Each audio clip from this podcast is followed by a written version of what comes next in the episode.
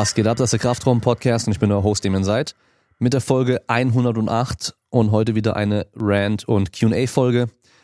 Wobei ich keinen Rant machen werde jetzt am Anfang. Ich habe zwar ein paar Themen, auf die ich jetzt auch Bock hätte, aber ich habe einfach nicht so viel Zeit. Deswegen gehen wir auch recht schnell zu den Fragen dann über. Wer neu mit dabei ist, kann den Podcast unterstützen durch eine 5-Sterne-Bewertung bei iTunes oder eine Rezension. Und bei patreon.com slash Kraftraum kann man Supporter werden. Da gibt's dann auch hin und wieder exklusive Inhalte, wie zum Beispiel die komplette Aufnahme des Kraftraum Live Podcast, die dann in den nächsten Wochen dort erscheinen wird. Und wir starten auch direkt mit der ersten Frage. Und zwar, ich habe hier noch gerade den Instagram Live-Stream am Laufen. Da können auch ein paar Leute zuschauen. Und da haben wir jetzt noch eine Frage bekommen, und zwar von Alex. Wie viele Stunden investierst du jede Woche in den Podcast? Ähm, das ist schwer zu sagen, es kommt immer auf die Woche drauf an. Äh, generell investiere ich mittlerweile weniger Zeit für die reine Bearbeitung, sag ich mal, also den Schnitt und so weiter, weil ich da einfach mittlerweile weniger mache als früher. Liegt daran, dass ich jetzt geübter bin, also rein vom Schnitt und so weiter her, geht es schneller, ich mache viel mit Tassenkombinationen und so einem Zeug. Ich sehe rein von der Waveform schon, wo dann irgendwelche Störgeräusche drin sind und so weiter, die ich dann rausmachen möchte. Aber ich mache auch viel weniger Sachen überhaupt erstmal raus. Also die allererste Folge, die ich geschnitten habe, wenn man die sich anschaut, da ist irgendwie alle paar Sekunden so ein Schnitt, wo ich halt irgendwie jedes kleine Räuspern und Atmen und sonst irgendwas rausgeschnitten habe, jedes M rausgeschnitten habe, was aber eigentlich nicht natürlich sich anhört dann. Also hört man sich an wie so ein Roboter. Natürlich kann ich jetzt auch besser sprechen, weil ich es halt öfter mache. Das heißt, ich stehe weniger auf dem Schlauch, wenn ich alleine auch vor allem und überlege mir ein bisschen mehr vorher, was ich sage und so weiter. Und dann brauche ich auch viel weniger so Amps benutzen und so Zeug. Aber natürlich kommt es auch immer wieder mal dazu. Also das heißt, reine Bearbeiten ist auf jeden Fall weniger. Ähm, ich mache dafür aber halt zwei Folgen die Woche. Das ist natürlich wieder ein bisschen mehr. So für diese Donnerstagsfolgen würde ich sagen, geht für eine Folge, die dann so eine Stunde lang ist, zweieinhalb Stunden insgesamt drauf. Und dann habe ich aber noch die Folgen mit Gästen dann sonntags. Und da geht halt schon nochmal. Also ich habe jetzt heute Morgen, wenn ich überlege, habe ich rein für die Aufnahme ein bisschen mehr als zwei Stunden gebraucht. Ähm, dann werde ich danach fürs Bearbeiten und so weiter nochmal mindestens eine Stunde brauchen, eher noch ein bisschen mehr und dann halt noch das Ganze hochladen, dann die, die Clips machen, die Vorschau-Clips und das, ähm, die Fotogeschichte, das Cover machen und so weiter, den Beitrag dazu machen und so weiter. Also da gehen schon ein paar Stunden drauf. Ähm, generell, also insgesamt sind es auf jeden Fall mindestens zehn Stunden die Woche.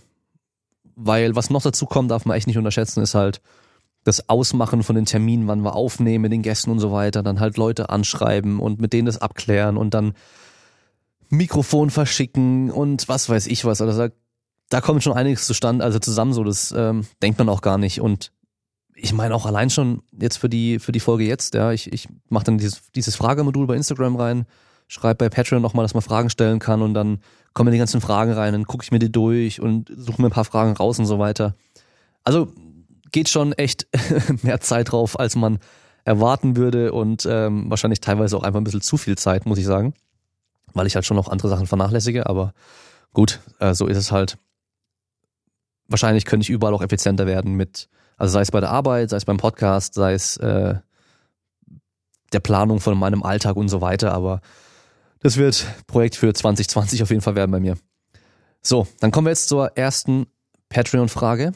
Und zwar, was war der größte Fehler, den du beim Training gemacht hast? Also mittlerweile trainiere ich also Krafttraining, mh, hm, lass mir überlegen, über zehn Jahre. Also ich bin jetzt schon einige Jahre dabei, habe aber davor natürlich auch schon immer trainiert in irgendeiner Form, irgendeinen Sport. Und ähm, wenn ich jetzt mal nur die Sachen außerhalb vom Krafttraining anschauen würde. Da ist vor allem natürlich das Tricking so das Größte gewesen, was ich lange gemacht habe. Da war auf jeden Fall mein größter Fehler, dass ich halt mich selten aufgewärmt habe und dann vor allem auch nicht richtig aufgewärmt habe und kein Krafttraining gemacht habe. Das war das Wichtigste überhaupt, was ich hätte machen sollen. Krafttraining, weil ich war halt super dünn und schwach und nicht beweglich und alles drum und dran und das ist halt nicht geil fürs Tricken, weil da muss es eigentlich halt super stark und explosiv sein und eine gute Sprungkraft haben, äh, beweglich sein, dich nicht verletzen und so weiter. Von daher, ja, das hätte ich damals auf jeden Fall machen sollen. Also viel früher mit dem Krafttraining anfangen sollen. dann viel früher mit dem richtigen Essen anfangen sollen. Also ich habe einfach zu wenig gegessen, deswegen war ich auch so dünn. Und wenn ich mir aber so mein Krafttraining anschaue, meine Krafttraining-Karriere oder Powerlifting-Karriere, dann äh, habe ich die ersten Jahre auf jeden Fall viel zu wenig trainiert im Endeffekt. Ich habe halt immer getestet. Also ich bin immer so ins Training und hatte Bock irgendwie so viel zu machen, wie es ging. Beim Kniebeugen, beim Kreuzheben, manchmal auch Bankdrücken oder so, aber halt meistens Kniebeugen und Kreuzheben. Und mein, ich habe halt auch immer selten Kreuzheben trainiert, weil wenn ich Kreuzheben gemacht habe, habe ich halt immer so schwer gemacht, wie es ging und dann war ich halt voll am Sack die Tage danach und hatte halt irgendwie voll den Muskelkater und war verspannt und so weiter, weil ich halt einfach wie so ein Gestörter auch gehoben habe mit der schlechten Technik und so. Ja, das war nicht so geil. Also im Nachhinein hätte ich halt viel, viel früher mit richtigen Muskelaufbautraining vor allem anfangen sollen. Also richtig einfach wirklich mal grundlegendes Ganzkörperkrafttraining machen über einen langen Zeitraum und wirklich Trainingsumfang recht hoch halten und einfach nur ackern. Also richtig arbeiten, arbeiten, arbeiten, dass da halt was passiert einfach, ja. Also stärker werden, trainieren, stärker zu werden und nicht die ganze Zeit nur zu testen. Das war so das Größte, was ich falsch gemacht habe eigentlich. Auch wenn ich einigermaßen erfolgreich war damit. Also verhältnismäßig habe ich mich schon gut entwickelt damals. Ich habe beim Kniebeugen mit 30 Kilo insgesamt auf der Stange angefangen. Also wirklich so eine 10 Kilo Stange plus 10 Kilo auf jeder Seite. Bin nur zur Hälfte runtergekommen, weil ich so unbeweglich war und habe damit halt fünf Wiederholungen gemacht. Die waren jetzt nicht Limit oder so, aber damit habe ich angefangen. Bankdrücken habe ich auch so mit 30 Kilo angefangen und Kreuzheben mit 40 Kilo. Ja, und ich habe mich da dann ja über, über eine gewisse Zeit halt recht schnell irgendwie auf 170 Kilo Kniebeuge, 225 Kilo Kreuzheben und ich glaube damals noch 90 Kilo Bankdrücken gesteigert. Ähm, mittlerweile 220 Kniebeuge. Lass mich überlegen. Ähm, gut, im Wettkampf 115 Bank, aber ich habe das höchste, was ich gedrückt habe, waren 125 oder 130, ich weiß schon gar nicht mehr. Und äh, Kreuzheben 250. Also, wenn man sieht, wo ich herkomme mit den, mit den Startwerten, hat sich schon einiges auch getan. Aber das hätte halt, ich hätte diese Werte schon viel, viel, viel früher erreichen können. Ja, vor allem damals, als ich halt auch Zeit hatte als Student. Also das ja, hatte ich so viel Zeit. Auch in Semesterferien hatte ich so viel Zeit gehabt. Und äh, wenn ich jetzt guck, was ich so den, im letzten Jahr, also die, oder dieses Jahr besser gesagt, mich steigern konnte mit echt teilweise wenig Training oder nicht so viel Training wie gewollt und wenig Schlaf und so weiter und halt viel Stress außerhalb vom Sport. Da, da hätte halt so viel mehr gehen können, als alles noch optimal war. Aber ja, aus den Fehlern lernt man ja auch und äh, das gibt man auch in die nächste Generation weiter, an seine Trainees weiter. Von daher ähm, ist es ganz gut, andersrum wieder eben zu wissen, okay, so tickt man halt meistens, wenn man jung ist aber ich weiß halt, was ich jetzt hätte besser machen können. Und jetzt kommen wir zur nächsten Patreon-Frage. Ein Klassiker. Knie nicht über die Fußspitzen. Woher kommt der Aberglaube eigentlich und wie erkläre ich das meiner Physio, ohne wie ein Klugscheißer rüberzukommen? Ja, also von Patreon, die Frage war eigentlich so ein bisschen länger, aber so die Person war beim Physio oder bei der Physiotherapeutin und die hat halt dann gemeint, ja, Knie nicht über die Fußspitzen bla bla bla. Und äh, er fragt sich jetzt einfach, wo kommt es überhaupt her, dass man das sagt und was soll da eigentlich kaputt gehen im Knie oder das Knie, wie, wie soll es dem Knie schaden? Ja, das Problem ist einfach, das ist so eine Sache, die man halt so viele Jahre gesagt hat, dass die einfach so in der Allgemeinheit das gefestigt ist, diese Meinung. Und die meisten Leute wissen nicht, warum man das überhaupt sagt. 1961 war es, glaube ich, hat äh, Dr. Klein eine Untersuchung gemacht. Und zwar hat er sich die Knie angeschaut von Gewichthebern und Nicht-Gewichthebern, also normalen Studenten. Bei den Gewichthebern waren es, glaube ich, 122 oder sowas und bei den Nicht-Gewichthebern waren es irgendwie 200, 300, die getestet wurden. Okay. An sich ja eine gute Idee, mal zu testen, wie, was, was ist mit den Knien von den Leuten, die halt tiefe Kniebeugen machen, dabei aber auch die Knie weit nach vorne schieben. Und was ist mit den Leuten, die gar keine Kniebeugen machen. Welche Knie sind irgendwie stabiler, welche sind beweglicher, welche haben Schmerzen, wer, wer hat keine Schmerzen und so weiter. Das Problem war einfach die Methode, die er benutzt hat, er und sein Team. Also einmal wussten die beim Testen, wer war Gewichtheber, wer war kein Gewichtheber. Dr. Klein ging davon aus, dass tiefe Kniebeugen, auch tiefe Kniebeugen, wo man die Knie über die Zehenspitzen schiebt, schlecht für die Knie sind. Okay, das heißt, er hat schon mal so eine Vermutung gehabt, die er gerne bestätigen würde. Selbst wenn er versucht, höchst objektiv zu arbeiten, wird er das wahrscheinlich trotzdem nicht schaffen. Das ist einfach menschlich, dass man da Fehler macht. Deswegen machen wir eigentlich randomisierte Doppelblindstudien. Das heißt, man weiß nicht, was die Person, ob die Person Kniebeugen macht oder nicht in dem Fall. Und ähm, die Person selbst sollte halt auch nicht wissen, was, wenn man jetzt irgendwie was Bestimmtes testet, ob man jetzt zum Beispiel das Supplement bekommt oder, oder das Placebo bekommt, solche Geschichten. Ähm, was er jetzt gemacht hat, war, am Oberschenkel und Unterschenkel so eine Manschette zu befestigen und über dem Knie war dann so eine Skala im Endeffekt und er hat dann einfach den Unterschenkel runtergedrückt. Das heißt, er hat beim gestreckten Bein den Unterschenkel runtergedrückt, sozusagen, wenn man aufrecht dastehen würde, den Unterschenkel nach hinten geschoben und hat geschaut, wie viel Spiel war im Kniegelenk. Und er wollte einfach nur sehen, welches Knie ist stabiler, also wo ist weniger Bewegung nach hinten. So, das Problem war jetzt aber, dass sie jetzt nicht irgendwie eine, einen standardisierten Druck oder sowas benutzt haben, um zu testen, okay, bei so und so viel Druck auf den Unterschenkel bewegt sich das Knie oder der Unterschenkel so weit nach hinten, sondern die haben einfach selber runtergedrückt. Also er und seine Mitarbeiter. Das heißt, er hat einfach höchstwahrscheinlich bei den Gewichthebern fester gedrückt und hat dann mehr Bewegung feststellen können. Das heißt, mehr Millimeter Verschiebung waren dann da.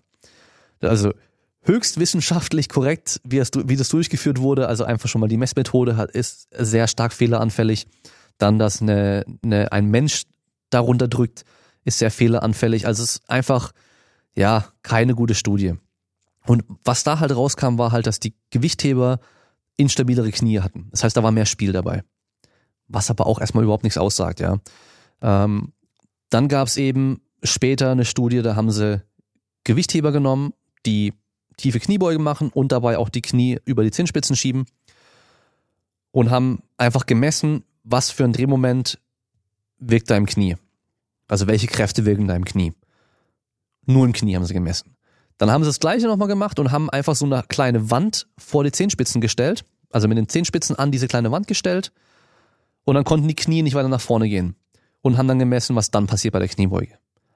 Und dann war auf einmal, haben weniger Kräfte gewirkt im Knie. Okay, Knie mit Zehenspitzen schieben ist belastender für die Knie, als wenn man es nicht macht. Ist auch korrekt.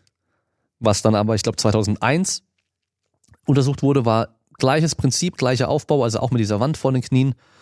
Aber sie haben auch noch die Hüft, das Hüftgelenk und den unteren Rücken angeschaut und geschaut, was passiert denn da? Weil jeder weiß es, wenn er eine Kniebeuge macht, die Knie über die Zehenspitzen schieben darf, kann man ja aufrechter bleiben, weil der Körperschwerpunkt nicht so weit nach hinten geschoben wird.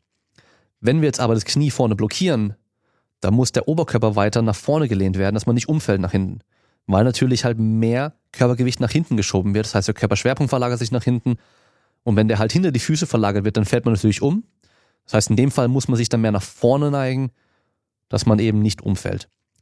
Und dadurch ändern sich wieder die Last- und Hebelarme dahingehend, dass wir zwar auf dem Knie weniger Kräfte haben, die einwirken oder weniger Belastung sozusagen haben, aber dafür auf dem Hüftgelenk und unteren Rücken halt deutlich mehr. Und da waren die Zahlen irgendwie sowas, beim Knie waren es dann 20 Prozent weniger Drehmoment, aber dafür beim Hüftgelenk und ähm, unterer Rücken waren es dann irgendwie 1000 Prozent mehr. Also wirklich nicht verhältnismäßig irgendwie, dass man sagt, okay, wir machen hier 20 Prozent weniger, da 20 Prozent dafür drauf, sondern es waren einfach 1000 Prozent mehr. Und da seht ihr halt schon das große Problem, wenn wir uns nur Sachen isoliert anschauen, können wir halt nicht sagen, so ist es besser.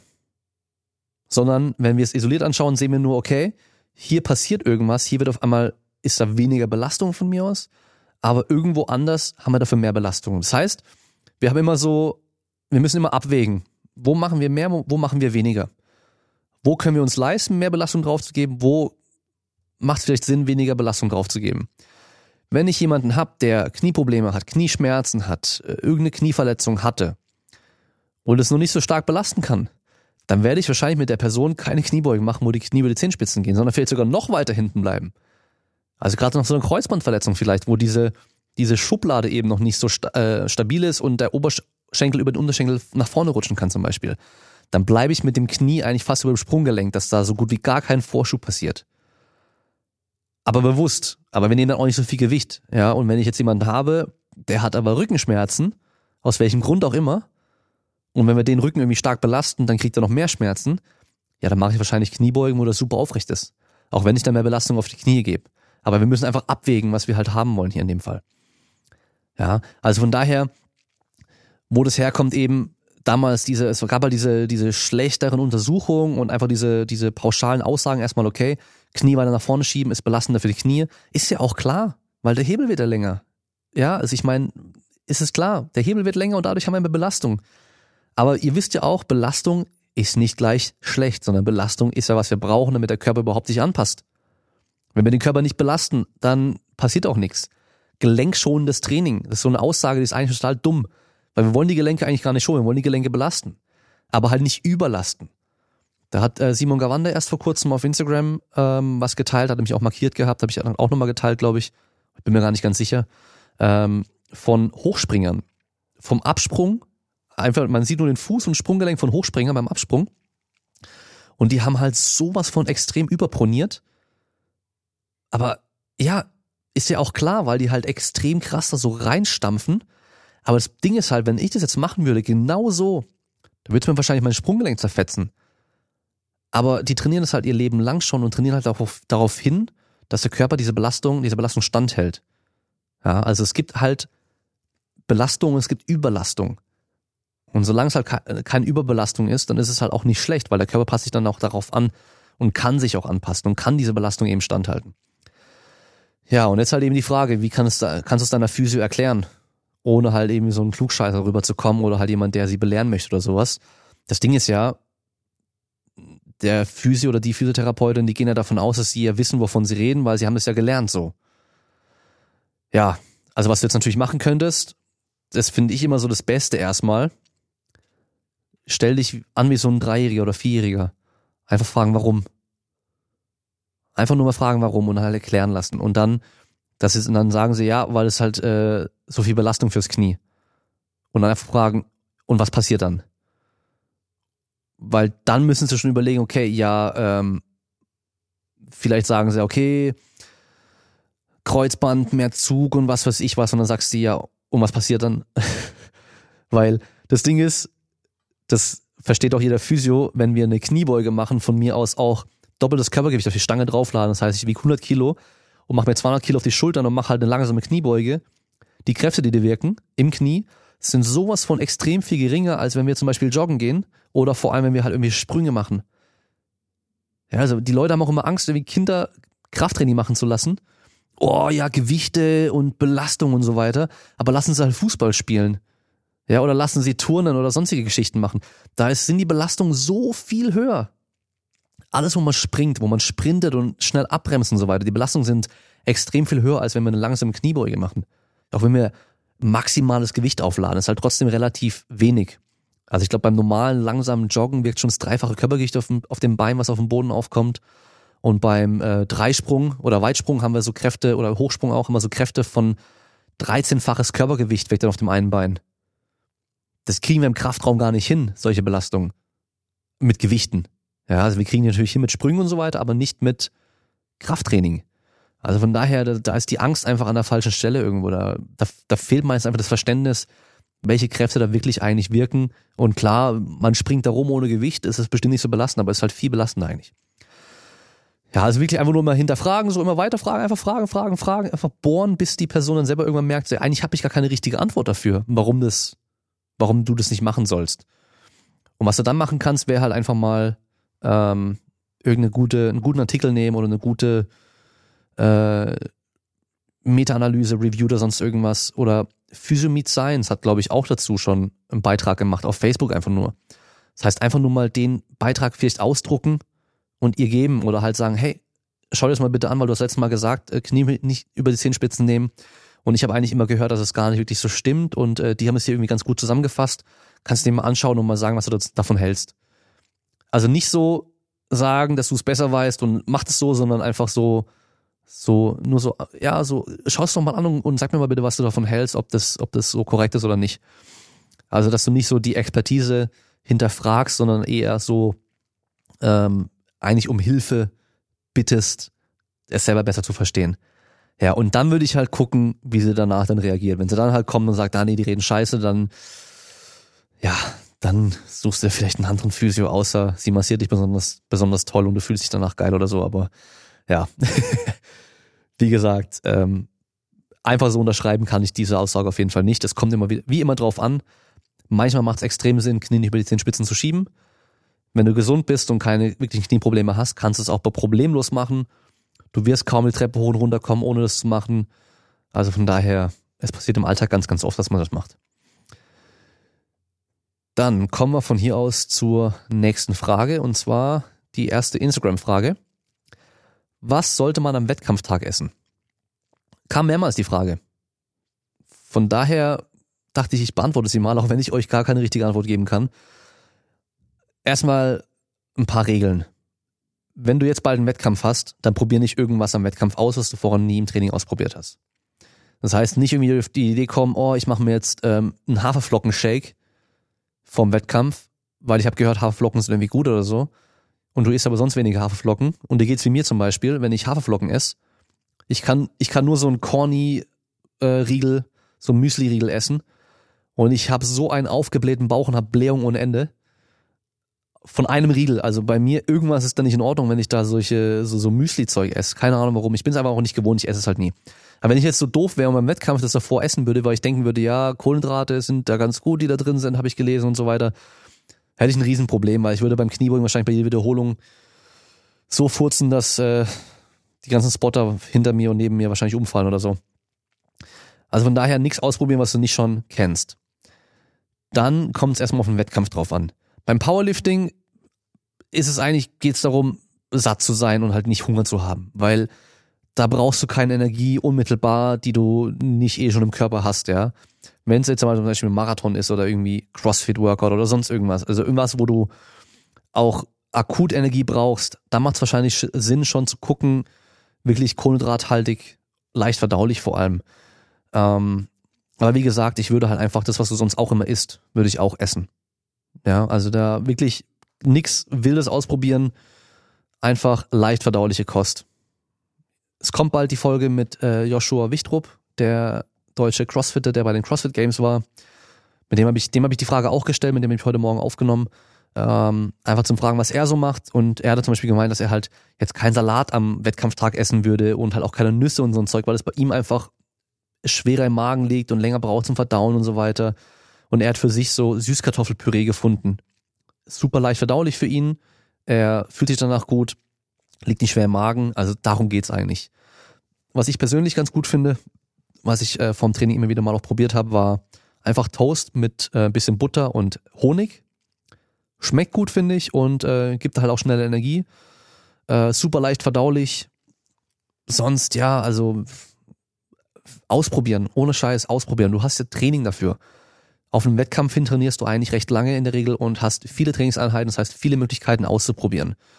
Und wenn du halt merkst, dass du an dem Tag, am Wettkampftag auch zum Beispiel gar kein Eiweiß essen willst, weil, weil es dir einfach reicht, nur von mir aus morgens irgendwie Cornflakes zu essen, Kellogg's Max oder sowas in der Richtung.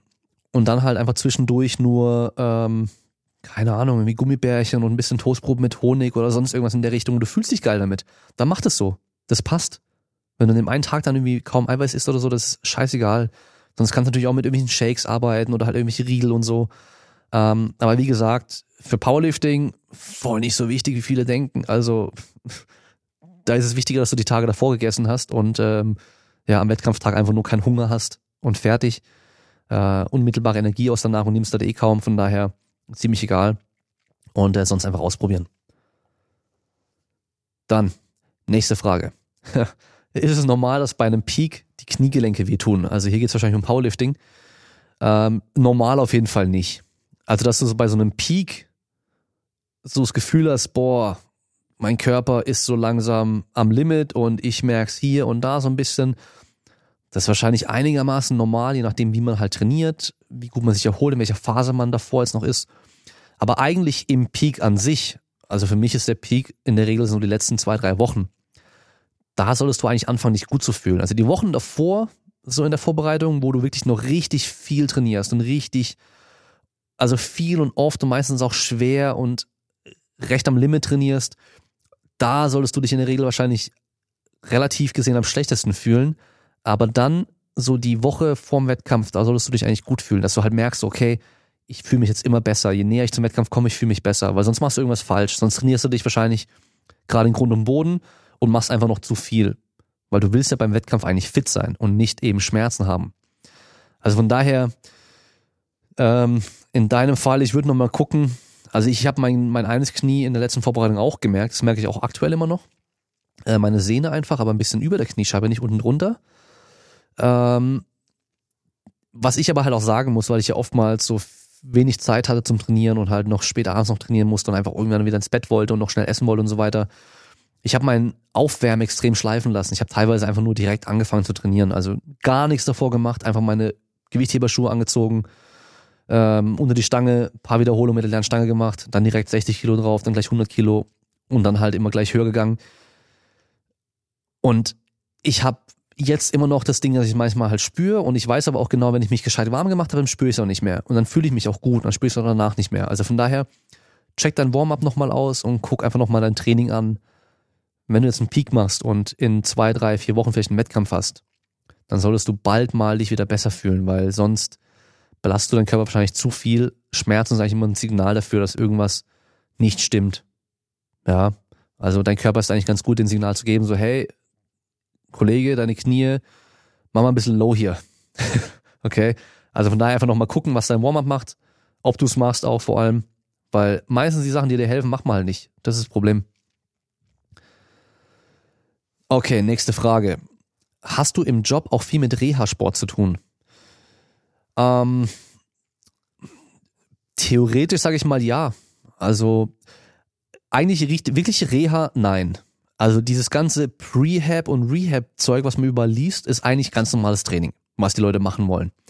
Weil eigentlich heißt Prehab, man macht Sachen vor einer Operation und Rehab Sachen nach einer Operation. Die meisten machen aber keine Operation. Die machen hier Schulter-Prehab-Training, obwohl die Schultern nicht operiert werden sollen. Also von daher ist einfach nur so ein bisschen, wir machen hier Präventionstraining, kann man ja, kann man ja sagen. Und ich glaube, so meinen die das auch alle mit dem Prehab und Rehab. Ähm, klar, also prinzipiell bei den ganzen Sportlern geht es hauptsächlich darum, erstmal die Leute gesund und fit zu halten und an zweiter Stelle erst besser zu machen. Weil was bringt's mir, wenn ich die Leute krasser machen kann, aber sie sich immer dabei verletzen? Weil dann können sie auch nicht ihren Sport ausüben. Von daher, beim Sportler geht es eigentlich an erster Stelle für mich immer darum, die gesund und fit zu halten. Ja. Auch wenn dafür teilweise vielleicht die Leistungssteigerungen nicht auf dem maximal möglichen Niveau sind, ich nehme das lieber in Kauf und bleibe dafür aber konstant dabei und kann dann dafür vielleicht drei Jahre am Stück trainieren und nach diesen drei Jahren eben extrem krass sein, als dass ich innerhalb von drei, vier Monaten irgendwie die maximale Leistungssteigerung heraushole, aber danach dann irgendwelche Probleme da sind, Überlassungserscheinungen oder was weiß ich was. Also es gibt ja, können genug Sachen passieren. So, also von daher hat auch jeder Sportler immer hier und da seine Wehwehchen und da geht man natürlich auch drauf ein. Muss nicht heißen, dass ich mit jedem Sportler irgendwie jetzt besondere Übungen mache, die man jetzt so als Reha-Übung oder sowas klassifizieren würde. Aber was wir natürlich machen, ist, wir bleiben dynamisch im Training und auch wir reagieren auf, was gerade passiert. Wisst ihr, wie ich meine? Das heißt, ich mache jetzt nicht irgendwie einen Trainingsplan für sechs Wochen und den ziehe mir genauso durch, wie es drin steht, weil ich weiß ja nicht, was in zwei Wochen passiert bei ihm. Ich weiß nicht, wie sein Körper auf alles reagiert. Und dann haben wir noch äußere Einflüsse, Flüsse, wir haben Stress, wir haben Beziehungen, wir haben Arbeit, wir haben alles drum und dran, was da noch mit einwirkt auf den Körper. Und alles macht halt irgendwas und führt am Schluss dazu, dass wir halt eine bestimmte Leistung bringen können oder halt einer gewissen Trainingsbelastung standhalten können und uns davon auch erholen können. Und wenn eben alles andere auch zu stressig wird und zu viel wird, kann halt auch das geplante Training, was eigentlich gar nicht so krass war vielleicht, dazu führen, dass wir uns nicht geil fühlen und vielleicht hier und da ein paar Bewegchen haben. Und das heißt, wir sind halt im Trainingsprozess direkt immer dabei, dass wir halt auch während der Einheit teilweise auch noch anpassen. Und das ist im Endeffekt dann für mich dann auch wieder so sozusagen dann Prävention. Also von daher hast du eigentlich fast immer damit zu tun. Also jeder hat irgendwo seine Wehwehchen, hat seine Problemchen.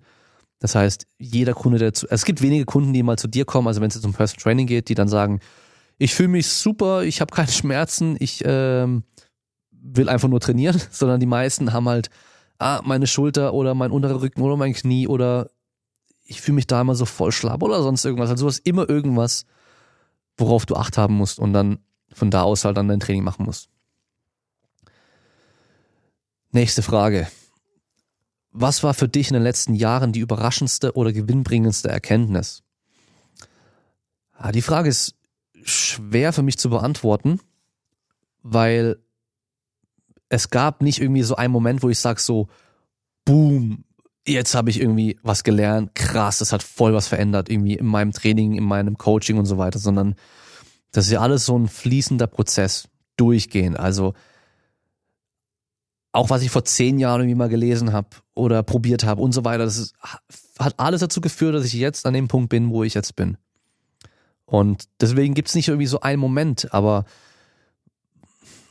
was ich jetzt auf jeden Fall gemerkt habe, was viel, viel wichtiger ist, als ich vor zehn Jahren vor allem gedacht hätte, ist dieses Ganze, also weniger wichtig als gedacht, ist, wie viele Sätze, Wiederholungen, welche Übungen, wie und was genau mache ich dann eigentlich, wann und wie und warum mit wem. Also diese ganzen Details in der Planung und so weiter sind alle viel, viel unwichtiger, als ich dachte. Und was aber viel, viel wichtiger ist, so diese Beziehung zwischen dem Trainer und dem Athlet, der Kommunikation zwischen den beiden und dadurch auch dann, ja, dieser, dieser Buy-in, also wie, wie der Athlet eben auf sein Training reagiert, was er davon hält, wie viel das Training dadurch auch bringt. Also das macht so viel mehr aus, als man denken würde. Du kannst das geilste Training einer Person geben, wenn sie halt überhaupt nicht drauf abfährt und denkt, das ist doch so ein scheiß Training, was der mir da aufgeschrieben hat. Das Training wird teilweise so schlechte Resultate geben, weil die Person einfach überhaupt nicht dran glaubt. Und das ist einfach so ein Punkt, den ich halt jetzt viel, viel mehr beachte und ich dadurch halt auch ein bisschen entspannter bin, wenn es um Sachen geht, die ich eigentlich normalerweise nicht machen würde mit den Leuten. Also sei es jetzt irgendwelche Trainingsmethoden oder sei es irgendwelche Übungen oder sei es irgendwelche anderen Maßnahmen, Regeneration oder Ernährung oder sonst irgendwas, wenn ich merke, hey, die Person ist der vollen Überzeugung, dass das, was sie da vorgeschlagen hat, ne, oder, oder eine Übung hier für die Person so, so geil ist, weil sie denkt aber, die ist so geil, dass es halt auf jeden Fall schlecht ist, wenn ich die Person das nicht machen lasse weil sie denkt, ihr fehlt irgendwas, als wenn ich ihr jetzt äh, einfach sage, okay, wir machen die Übung. Auch wenn ich weiß, die bringt vielleicht sogar gar nichts in dem Fall oder was weiß ich was oder wir können eine bessere machen oder so. Dann lasse ich das lieber drin, weil die Person hat da irgendwie so eine Bindung zu dieser bestimmten Geschichte da. Von daher bin ich in der Richtung schon entspannter geworden. Ich versuche natürlich trotzdem so zu erklären, warum ich vielleicht was anderes machen würde. Ähm, auch generell so Sachen weniger schlecht reden als früher. Also nicht jetzt hier im Podcast oder wenn ich einfach so mit Leuten über irgendwas quatsche, aber halt so mit den, wirklich mit den Athleten, die man coacht, ähm, versuche ich halt eben Sachen nicht einfach so schlecht zu reden und sagen so, hey, was der gesagt hat früher war voll die Scheiße, was dein Trainer dir damals gesagt hat oder so, sondern ähm, einfach so meinen Standpunkt nur vertreten und halt auch zu erklären, warum. Also vor allem dieses Erklären, warum, ist so ein Punkt, den ich ähm, sehr, sehr wichtig finde, auch gemerkt habe, du kannst zwar sagen, ja, wir, so ist besser, aber das ist was anderes, wenn du sagst, ähm, wir machen das jetzt so aus dem und dem und dem Grund. Weil ihr wisst ja, generell besser ist eigentlich nie irgendwas, sondern es kommt immer drauf an. Und da halt den Leuten eben erklären, auf was es ankommt, ist da ein wichtiger Punkt. Okay, dann die nächste Frage. Das ist eine schnelle Frage. Notwendige oder sinnvolle Supplements? Keine. Nächste Frage. Progression in der Hypertrophiephase. Intensität und oder Volumen. Beides. Wahrscheinlich wird es wichtigere sein, vor allem wenn es um Muskelaufbau geht, das Volumen. Aber du musst auch eine gewisse Intensität im Training haben. Das heißt, am besten machst du irgendwo beides. Also wir können in der Regel halt die Wiederholung pro Satz erhöhen. Wir können die Intensität erhöhen und wir können die Satzzahl erhöhen.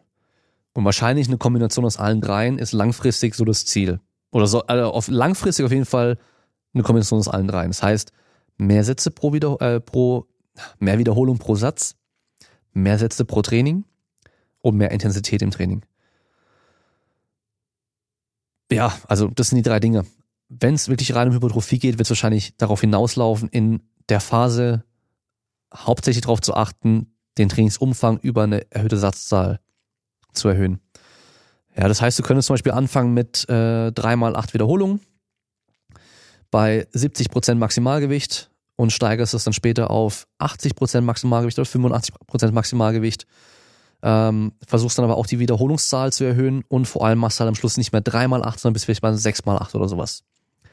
Aber kommt wieder drauf an, wie fit bist du, wo stehst du aktuell, was ist deine Vorfahrung und so weiter. Also von daher schwer immer jetzt irgendwie pauschale Aussagen zu treffen, wie viele Sätze du genau machen sollst und so weiter, aber beides.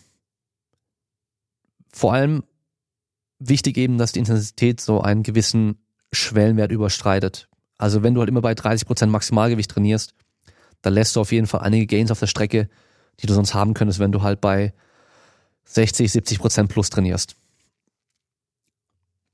Ähm, nächste Frage. Wie und wann nach einer Schwangerschaft im Krafttraining starten? Ähm, das ist jetzt schon so ein Punkt, äh, hier gehen wir in den medizinischen Bereich. Das heißt, hier maße ich mir nicht an, irgendwie eine Aussage zu treffen. Der Punkt, es kommt drauf an, ist hier nochmal viel, viel wichtiger als beim normalen Krafttraining, weil eine Schwangerschaft kann so unterschiedlich verlaufen, da können so viele verschiedene Komplikationen und so weiter auftreten. Und auch dann müssen wir erstmal überlegen, erstmal direkt unterscheiden, ist es ein Kaiserschnitt oder ist es kein Kaiserschnitt. Erstmal das müssen wir schauen. Dann, ähm, ja, wie gesagt, also es ist so krass unterschiedlich. Also es kann ja alles Mögliche passieren. Das heißt, es gibt Leute, die, die haben eine Geburt und sind ein paar Wochen später, sind die komplett fit und können alles machen, haben überhaupt keine Probleme mit Inkontinenz, mit dem Beckenboden und so weiter. Und andere haben damit jahrelang noch Probleme. Von daher, da kann ich dir nichts sagen. Macht eine Rückbildung, bei einer Hebamme oder Trainerin deines Vertrauens am besten natürlich. Mach die Rückbildung, hör darauf, was dein Arzt dir noch sagt, dein Frauenarzt, wenn der Frauenarzt sagt, hey, es passt wieder, go, du kannst wieder trainieren. Dann natürlich aber auch nicht gleich gestört anfangen, also nicht gleich irgendwelche Dropjumps machen und irgendwie ähm, maximales Kreuzheben, sondern du fängst halt einfach, du kannst theoretisch direkt danach, normaler, also meistens, wenn alles gut verlaufen ist, kannst du direkt danach im Bett schon wieder anfangen mit Training. Aber da ist das Training halt wirklich einfach nur mal Beckenbodenmuskulatur anspannen. Solche Geschichten, ja, einfach nur mal leicht Rumpfspannung aufbauen, Beckenbodenmuskulatur anspannen und so weiter und dann halt einfach dann steigern. Also wirklich normaler Trainingsprozess. Gucken, was geht und anfangen zu belasten und langsam mehr Belastung drauf geben und einfach dann schauen, wie dein Körper reagiert. Ja, und wirklich Rücksprache halten mit Hebamme, mit Frauenarzt und so weiter. Und nicht auf irgendeinen Podcaster, Instagrammer hören, der zwar bei einer Schwangerschaft da, also war, äh, eine Schwangerschaft mitgemacht hat und so weiter, aber selber nicht schwanger war und äh, in dem Bereich auch keine Expertise hat. Und die letzte Frage. Ist es dir wichtig, dass deine Partnerin auch Krafttraining betreibt?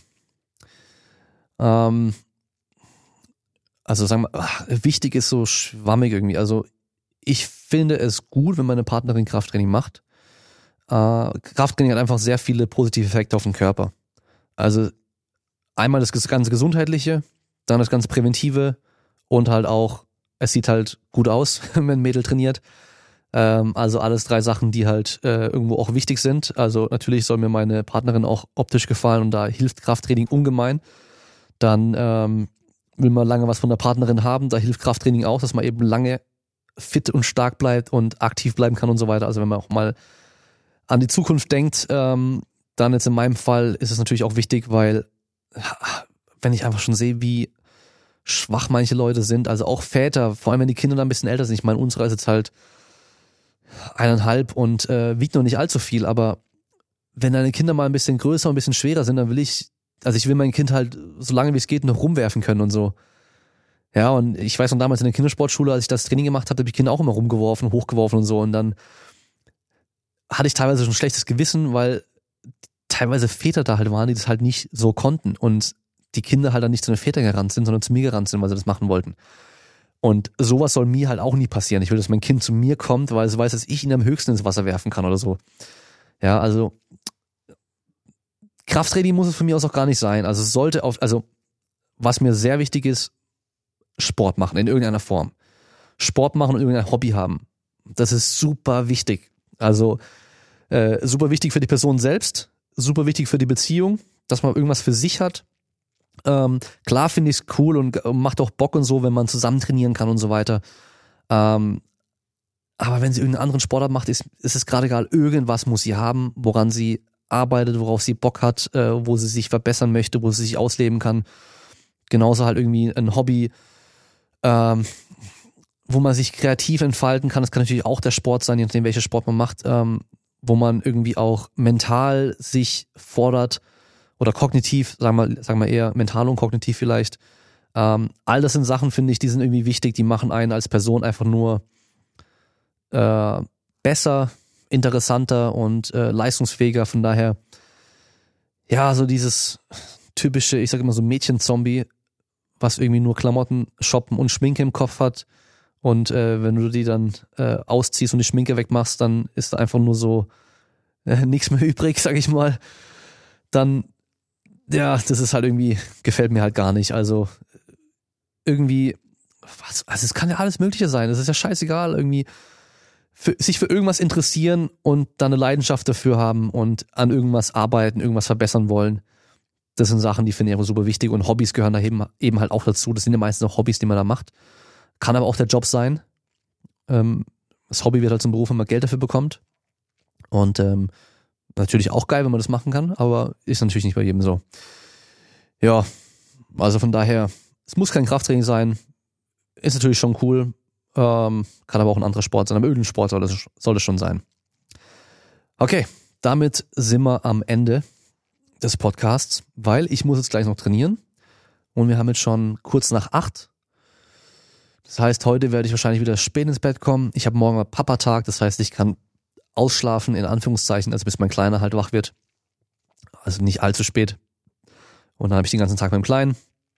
Werde mit ihm auf den Spielplatz gehen, werde mit ihm wahrscheinlich noch kurz im Baumarkt gehen. Ich muss noch ein paar Schrauben holen und äh, ihn ein bisschen durch die Luft werfen, solche Geschichten machen, ja. Äh, also von daher morgen auf jeden Fall kein Training, keine Zeit für Training. Ähm, Kraftraumtechnisch kann ich euch sagen, dass hier bald noch sich was verändern wird, was Equipment angeht. Ich hoffe, das kriege ich noch dieses Jahr hin. Da habe ich auf jeden Fall richtig Bock drauf, eben noch ein paar Sachen hier reinstellen, Matten rein, kompletten Boden mit Matten auslegen und so weiter. Äh, wird eine große Bestellung auf jeden Fall werden. Äh, zum Glück habe ich hier einen Lastenaufzug. Das heißt, ich kann die Sachen mit der Palette einfach runterfahren und muss nicht alles irgendwie die Treppe runtertragen. Genau. Und die nächsten Folgen sonntags, die dann kommen, sind einmal vom Kraftraum Live Podcast mit Stefan die Folge und danach noch die mit Pascal die Folge. Ich habe jetzt noch zwei andere Folgen schon aufgenommen. Ich werde die nächsten Tage noch weitere Folgen aufnehmen. Da habe ich mal wieder ein paar Sachen auf Lager zum Glück. Und dann werden auch wieder mal ein paar andere besondere Sachen auch wieder kommen, so die man vielleicht noch gar nicht gehört hat, noch gar nicht kennt, auch andere Sportarten. Da habe ich auch vor kurzem erst wieder bei äh, iTunes eine coole Bewertung bekommen. Solche habe ich schon mehrmals bekommen. Aber ich finde es immer wieder cool, wenn ich es da lese.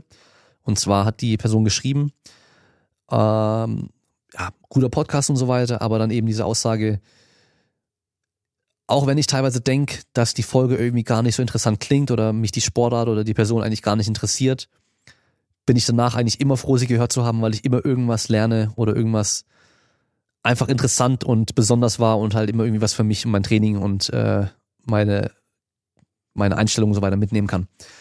Und das finde ich, darauf bin ich, glaube ich, am meisten stolz bei dem Podcast, dass ich das, also denke ich auch vor allem immer wieder hinbekommen, irgendwie besondere Gäste einzuladen, die aus so unterschiedlichen Sportarten kommen oder so unterschiedliche Sachen gemacht haben, aber trotzdem irgendwie uns alle verbindet, dass wir eine Leidenschaft für den Sport haben, dass wir stetig an uns arbeiten und uns verbessern wollen und eigentlich alle irgendwo einen Wettkampf machen.